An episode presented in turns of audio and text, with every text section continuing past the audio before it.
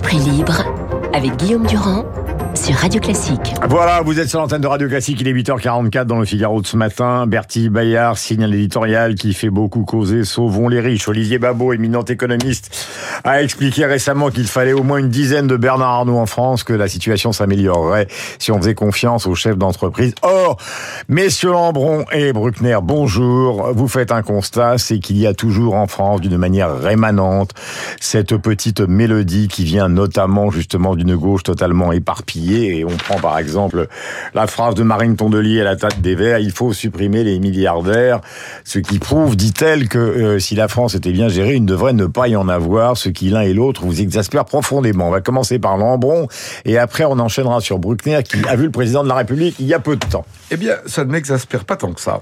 Alors évidemment, on connaît la chanson, la vieille chanson de la lutte des classes, de la confiscation de la, plus-value par le, capital, qui, au 19e siècle, dans le premier socialisme français, allait souvent vers une critique des Rothschild. Suivez mon regard. Bon. Deuxièmement, il y a une passion française qui est l'égalité. C'est pas la liberté, c'est l'égalité. Troisièmement, je peut comprendre que l'homme du commun s'interroge sur certains multiplicateurs, parce que ça pose la question de la, de la valeur rémunérée ou surrémunérée. Alors, dans une société de richesse, mettons que du côté de, de des entreprises, euh, eh bien, par ruissellement, par, euh, par création de richesse... Euh, surtout par création d'emplois. Et, et d'emplois, fort bien. Mais... Regardez ce qu'est le, le, parachute doré, par exemple, d'un grand PDG, qui après tout n'est qu'un homme et les, les, fonctions régaliennes qui euh, structurent, qui vertèbrent notre une société. Comparez cela avec ce que gagne un général de corps d'armée, un proviseur, un juge, un, un grand médecin. Mmh, mais c'est pas le même Donc, métier.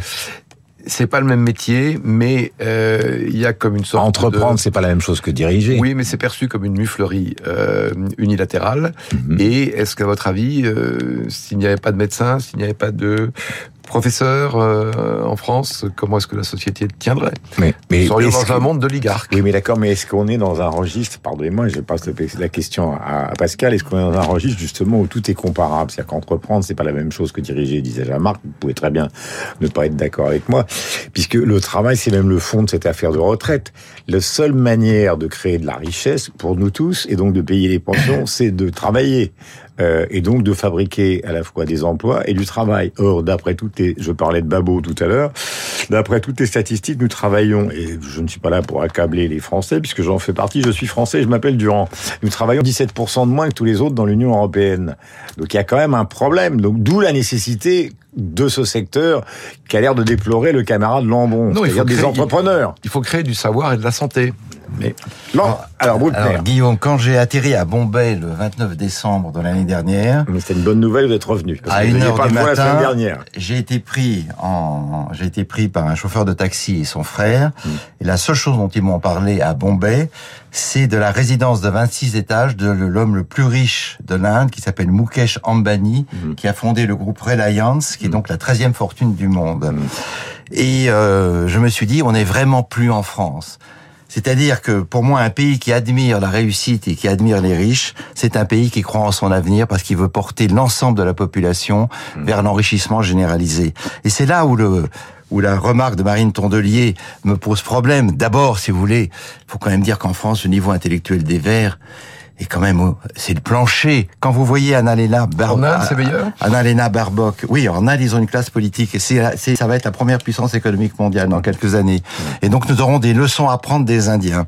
Quand on voit Annalena Barbock, qui est euh, donc la ministre des Affaires étrangères verte en Allemagne, on se dit que quelque chose n'a pas fonctionné chez nos écologistes français. Et les Français, ce n'est pas l'amour de l'égalité qui les me marque, c'est la haine de la réussite, c'est la, l'envie de l'argent, mais des autres. Je vais rappeler quelques réflexions de Mélenchon et de Jean-Claude Guibault. Mélenchon, en 2010, publie un livre qui s'appelle Qu'ils s'en aillent tous. Demain, des millions de gens vont iront prendre les puissants excédés de les voir saccager notre pays et condamner la population de la cinquième puissance économique mondiale au recul de tous ses acquis sociaux. Du ballet, Oust, de l'air, il faut reprendre le pouvoir à l'argent roi. Dans Téléops, en 2015, Jean-Claude Guibault écrit Notre fascination pour les riches, Lagardère, Bouygues, Pinault, Bolloré et les autres, la saga des puissants, emplit la gazette, remplit les colonnes de nos journaux. L'insistance avec laquelle on offre leur libido financière à l'admiration du populo a quelque chose d'obscène. Donc on voit bien que ça n'est pas l'égalité qui est en question, c'est l'idée même que les Français puissent avoir envie, à partir de leur position sociale, de vivre mieux et de s'enrichir, mhm. qui est obscène selon ce courant-là. Et c'est évidemment, c'est le problème de la France. à chaque fois qu'on quantifie l'épargne des Français, elle est colossale. C'est-à-dire qu'il y a aussi un double discours. Euh, il y a à la fois ce qui est thésaurisé par les Français, j'allais dire discrètement, et en même temps ce discours qui est un discours... Euh, hier, on parlait justement de Robespierre et de la Constitution de 1793 qui a été euh, défendu euh, le droit à l'insurrection par justement euh, Jean-Luc Mélenchon dans la dernière émission qu'il a fait à la télévision. Donc sur France 2, ça paraît quand même légèrement décalé qu'aujourd'hui, en 2023, on parle d'une Constitution qui est celle de 93 pour parler de la situation actuelle, qui est une situation qui est flottante, qui peut être dangereuse, qui est complexe, mais qui semble-t-il pour tout le monde est assez nécessaire. Oui, mais ça, il y, y, a rémanence du discours babouviste dans un certain folklore politique euh, de, de longue date. Mais c'est un folklore dangereux. Qui, se, qui se combine. Vous savez, en Hongrie, avant la, Deuxième Guerre mondiale, le premier parti, c'était le parti des petits propriétaires. Bon, ben, nous avons euh, des petits propriétaires qui ont lu, euh, qui se souviennent de Krakus Babov. Voilà. Mais il y a, non, il y a une schizophrénie française, c'est-à-dire que nous sommes deux choses en même temps. Nous sommes un, un pays à tendance néo-bolchevique et nous sommes aussi la patrie du luxe. Et les Français voudraient conjoindre en permanence ces deux attitudes. Hmm. Et, euh, et, et, ça n'est pas possible. On a souvent dit que la France c'était une Union soviétique qui a réussi. On se rend compte qu'aujourd'hui même la France hmm. ne, ne, réussit plus en essayant d'avoir une, une, une idéologie dominante qui est calquée sur celle d'un de, d'un hmm. communisme défunt. Et il faut pas oublier quand même que l'État redistribue 57% de la richesse nationale euh, aux plus démunis mhm. et que ça ne marche plus. Donc, euh, plus, la redistribution est forte, plus le, ressentiment est puissant. Le post-communisme platiné, ça donne les oligarques, mhm. qui sont les nouveaux riches russes d'ailleurs. Oui, mais Marc, euh, avant qu'on évoque cette rencontre avec Emmanuel Macron, euh, avec Pascal, sans parler des hommes, il y a aussi des secteurs. Par exemple, ce matin, euh, dans le Figaro, et, c'était le cas dans les hier, on parle beaucoup justement des défaillances technologiques en France. Il s'agit plus là de parler des hommes, mais de parler des secteurs, c'est-à-dire les défaillances en matière d'industrie, donc de grands capitaines d'industrie, euh, sont évidemment patentes en France. On n'a pas eu de vaccin, tous les autres ont eu des vaccins. Euh, là, dans, le, dans matière de la tech, on n'a pas de Google, euh, c'est-à-dire on n'a pas de moteur de recherche. Ce qui est en train de s'annoncer justement avec Microsoft, euh, eh bien, on a l'impression que c'est totalement inexistant chez nous parce que tout est fabriqué aux États-Unis. Et ça passe par des hommes cette affaire-là. Oui, bah il y a à côté de la libido dominandi, pour parler latin, qui est la, le désir de, de, gouverner et de voilà, qui se trouve du côté des, des entrepreneurs, qui sont des espèces de Prométhée. Euh, il y a la libido scandi dont je parlais, c'est-à-dire le désir de savoir. Et pour remédier euh, à ce que vous dites, il faut précisément de la recherche, mm. c'est-à-dire de la matière grise. Mm. Euh, et, et, et, le savoir est plus fort que le lucre. En tout cas, il est souvent la condition de la prospérité. Mm. Donc vous considérez qu'au fond, c'est pas le passage de la science à la technologie qui manque, mais un affrontement idéologique. Non, non, ce que je dis, c'est que précisément, c'est que la science étant mère de, de, de l'innovation et de l'innovation technique, euh, on ferait bien de choyer les chercheurs euh, plutôt que de regarder du côté des, des, des, winners, si vous voulez, pour parler français. Alors, dernier point. et dernier point. Non, mais pour choyer les chercheurs, il faut aimer la recherche, il faut aimer l'avenir, il faut aimer l'innovation. Mm. Or, l'aventure Moderna est tout à fait exemplaire. Quand Stéphane Bancel vient en France proposer euh, l'ARN messager euh, aux Français, on lui alloue euh, maigrement 100 ou 200 millions d'euros. Il part aux États-Unis, on lui offre des milliards. Mm. Et Moderna est créé. Donc le, le problème de la France, c'est pas simplement l'égalitarisme.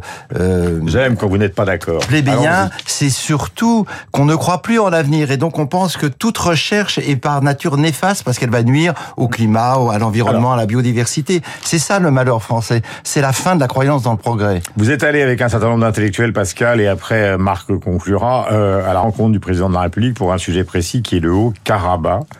Euh, vous étiez avec Sylvain Tesson et, et, et d'autres personnalités. Il vous a reçu sur ce thème. Pourquoi Je dis pourquoi parce que c'est vrai que Pierre Giacometti pointait tout à l'heure qu'il avait le sentiment que le président de la République, avec le fameux voyage en Espagne, était plus concentré. C'est évidemment une image qui n'est certainement pas la réalité sur ce qui se passe à l'étranger, sur la réforme des retraites. Est-ce qui vous a donné ce sentiment quand vous l'avez vu Et après, parlons du Haut-Karabakh. Bah alors, on n'a pas vu pour la réforme des retraites, donc on n'avait Mais pas est-ce que parlé. oui, vous en a dit un mot, vous en avez parlé Non, non, non, pas du tout. Il a parlé que de la situation internationale et il dit, et il est très inquiet là-dessus parce qu'il pense que la situation est bien pire que prévu. Ah, il Et- faut rappeler de quoi il s'agit. Alors, de quoi s'agit-il? Il s'agit donc de l'affrontement entre l'Arménie et l'Azerbaïdjan sur la petite enclave du Haut-Karabakh dans, le, dans les montagnes, où vit une minorité de 120 000 Arméniens bloqués par des militants écologistes entre guillemets euh, azéris qui euh, en profitent pour euh, étouffer cette population. Et donc ce que nous a dit euh, le président de la République, c'est que Aliyev, qui est aujourd'hui richissime parce qu'il a passé un contrat gazier de plusieurs milliards d'euros ou de dollars avec l'Union européenne, se sent pousser des ailes. Il s'émancipe de son euh, parrain Erdogan et son ambition est de prendre tout le, le sud de l'Arménie, donc de s'en emparer. Alors quel est le personnage central dans ce dans ce tableau? On retrouve toujours le même malfaisant, c'est Poutine, parce que Poutine veut punir l'actuel président d'Arménie, Nikos Panachyan, qui a eu le- le- l'outrecuidance de hum, sanctionner les deux présidents précédents pour corruption, qui est ami de l'Europe, qui est euh, qui s'intéresse à l'OTAN et qui voudrait évidemment échapper, comme les Ukrainiens, comme les Géorgiens, comme tous les peuples, à la, à la sphère d'influence russe. Et donc, Poutine a donné aux Azéris le feu vert. Et si la guerre commence, ce sera un massacre sur lequel va planer, Guillaume, ça c'est important, l'ombre du génocide de 1915 que les Turcs n'ont jamais reconnu. Je rappelle qu'au Parlement, le chancelier Scholz va dire aujourd'hui officiellement, ce qui paraît probable, que la livraison des chars Léopard à l'Ukraine sera euh, un fait. Euh, alors qu'on s'interrogeait ces derniers jours, malgré donc les déclarations qui étaient positives d'ailleurs de la ministre allemande des Affaires étrangères récemment au micro Darius Rojma sur l'antenne de LCI. Sur cette affaire de Karabakh, quelle est l'analyse que vous faites par Lambron? L'analyse, euh, je rejoins celle de Pascal, il y a, il y a le risque d'une sorte de Biafra du, du Caucase. Mais je vais parler effectivement. Je crois que l'Arménie, c'est la France. Euh, moi, je suis lyonnais, qui est une ville euh, de forte euh, implantation arménienne, comme Marseille. Quand j'étais au lycée, j'avais des camarades qui s'appelaient Papazian, Ternamian, Desderedjian. Euh, ils étaient suprêmement français avec des attaches originaires, comme chacun d'entre nous. Et puisque nous parlions de riches, je vais conclure avec Napoléon Bulukian. Napoléon Bulukian, qui était un des euh, un grand industriel euh, lyonnais, était né en 1905 en Arménie. Vous voyez l'amour de la France. On prénomme un enfant Napoléon. En 1915, ses deux parents sont massacrés. Il devient l'esclave d'un chef de tribu kurde. Il s'échappe en 1919. Il arrive à Marseille. Il devient maçon. Il crée des sociétés. Et à Lyon, c'était une sorte de, de parrain euh, et de bienfaiteur. Il n'a pas eu d'enfant. Et euh, le mécène de la médecine et le médecin des arts.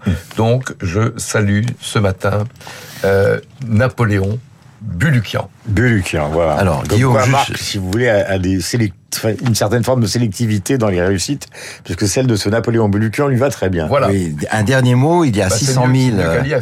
Il y a 600 000 Arméniens en France et demain soir a lieu au Bernardin à 19h une réunion en faveur de l'Arménie où il y aura Sylvain Tesson, Jean-Christophe Buisson, Monseigneur Golnisch Et vous-même et moi-même. hein, effectivement. 8h58, merci mille fois à tous les deux d'avoir réfléchi ce matin à ces deux questions qui sont posées par la presse.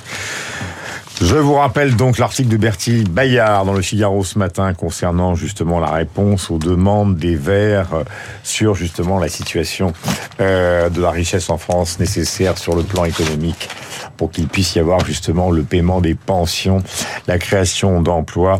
Euh, voilà pour cet article d'une journaliste économique. Il est 8h58. Merci à Pascal Bruckner et à Marc Lambron. Nous avons rendez-vous avec Augustin Lefebvre pour le journal incontournable et pour la météo qui est importante car on continue, pardonnez-moi cette expression triviale.